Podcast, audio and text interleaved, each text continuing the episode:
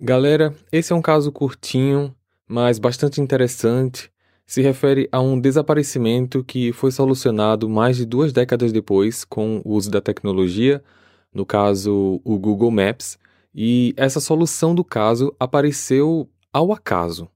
Olá, misteriosos! Eu sou Fábio Carvalho e esse é o projeto Arquivo Mistério, um podcast que eu tento ao máximo produzir ele de um jeito que faça você se envolver na narrativa e para isso, eu conto com a participação de diversas pessoas, principalmente na simulação das vozes dos personagens.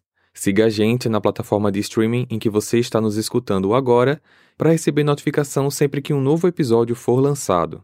Para ver as fotos do caso de hoje, basta seguir a gente no Instagram, arroba Arquivo Mistério. Recados dados, vamos para o caso de hoje.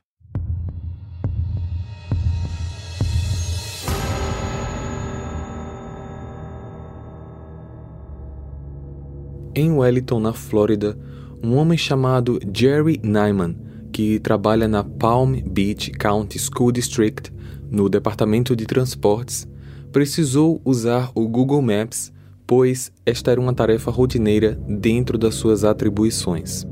Isso inclui os rastreamentos dos ônibus e principalmente o mapeamento para a escolha dos melhores pontos de paradas entre as residências dos estudantes e o destino final, evitando assim que as crianças precisem atravessar ruas perigosas, por exemplo.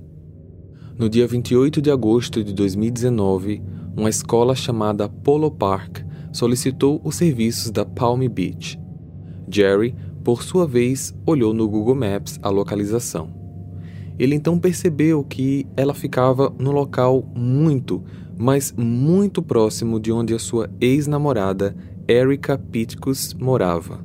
Os dois estiveram no relacionamento por alguns anos, mas o fim não foi conturbado e eles tinham contato de vez em quando, sempre que necessário. No movimento de curiosidade, Jerry decidiu ter uma visão do bairro onde Erica morava e esta atitude acabou fazendo com que ele percebesse algo estranho no lago da vizinhança. Ao aproximar a imagem, ele não teve certeza, mas acreditou que aquilo no lago poderia ser um carro. Oi, Erika, tudo bom? Tudo bem, sim, você? Tudo bem também. Vem cá, eu tô te ligando porque eu tô fazendo mapeamento para um cliente novo aqui na empresa. Uma escola próxima aí da sua casa. E eu aqui usando o Google Maps vi algo meio estranho nesse lago aí perto da sua casa. Como assim? Eu acho que tem um carro lá dentro. Um carro? Pois é. Queria saber se você consegue ir lá para ver se é um carro mesmo. Vai que era um carro roubado. Ou de alguém, sei lá. Carros não ficam largados assim em lagos, né? Meu Deus, que estranho. Muito estranho, né? Agora eu tô curiosa, onde fica isso? Eu vou te mandar a localização exata pelo WhatsApp e os prints que eu tirei aqui no Google Maps, beleza? Olhando as imagens recebidas, Erica também desconfiou que aquilo fosse um carro e foi até o local verificar pessoalmente. Só que da ponta do lago, ela não tinha uma visão clara daquilo. Erica então decidiu falar com o vizinho, explicou toda a história, mostrou as fotos recebidas e o vizinho também achou que aquilo fosse um carro, mas, olhando o lago pessoalmente, também não conseguia ver nada.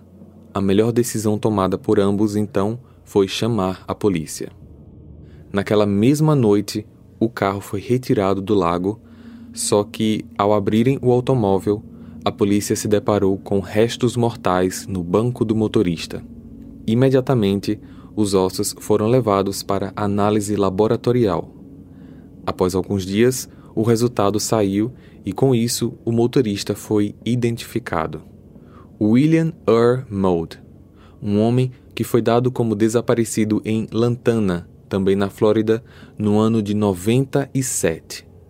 Na época, ele tinha por volta de 40 anos de idade e, segundo o que foi averiguado, ele era um homem calmo que não tinha costume de beber. Porém, no dia 7 de novembro de 97, ele resolveu sair para uma boate em Lantana e acabou bebendo além da conta. Por volta das nove e meia da noite, ele ligou para a namorada. Amor, eu tô saindo da boate agora. Eu devo chegar em casa em alguns minutos. Porém, o momento em que William saiu da boate naquela noite foi a última vez em que foi visto. No dia seguinte, ao perceberem que William não tinha chegado em casa, a família acionou as autoridades e uma enorme busca começou. Fizeram de tudo o que estava ao alcance. Vasculharam em todos os locais possíveis, mas não encontraram absolutamente nada. E anos depois, o caso acabou sendo encerrado. Tudo isso então mudou 22 anos depois, quando, por apenas um momento de lazer, mesmo que no trabalho, uma pessoa que utilizava o Google Maps simplesmente resolveu um mistério que durava mais de duas décadas. Quando o corpo foi identificado como sendo de William, a polícia começou a estipular as hipóteses de como ele teria parado ali. A principal teoria foi que, como ele não era acostumado a beber e muitas testemunhas informaram que ele passou da conta naquela noite, ele provavelmente ficou desnorteado na volta para casa e acabou se envolvendo em algum acidente e que por conta disso ele foi parar no fundo do lago. Essa hipótese também veio com bastante força porque, na época do desaparecimento, foi constatado que aquela região estava em construção residencial. Existiam muitos materiais espalhados pelo chão e talvez, no meio da noite, William bateu em algum deles ou tentou desviar e acabou caindo no lago. Uma coisa também que é bastante curiosa nesse caso é que as fotos de satélite da região não mostravam o carro até o ano de 2019. Muito provavelmente houve ali uma redução na quantidade de água e por isso o carro passou todos esses anos praticamente camuflado pela cor escura da água. Por fim, a família de William pôde receber os restos do seu familiar, concluir os trâmites do enterro e finalmente acabar com essa angústia que vinha os assolando por 22 anos. Compartilhe esse episódio com seus amigos para ajudar no crescimento do canal. Para ver as fotos desse caso, basta seguir a gente no Instagram, arroba Arquivo Mistério, ou o nosso canal lá no YouTube. Eu vejo vocês então no próximo caso. Combinado? Até lá! Hey, você se interessa por crimes reais, serial killers, coisas macabras e tem um senso de humor um tanto quanto sórdido? Se sim, você não está sozinho. Se você precisa de um lugar recheado de pessoas como você, venha conhecer o podcast Pátria Amada Criminal. Todas as semanas tentamos entender o pior da humanidade. Nesse processo, a gente ri, chora, fica brava, fofoca, porque afinal de contas é assim que a gente fala quando está entre amigos. Suas novas melhores amigas trevosas estão aqui no Pátria Amada Criminal.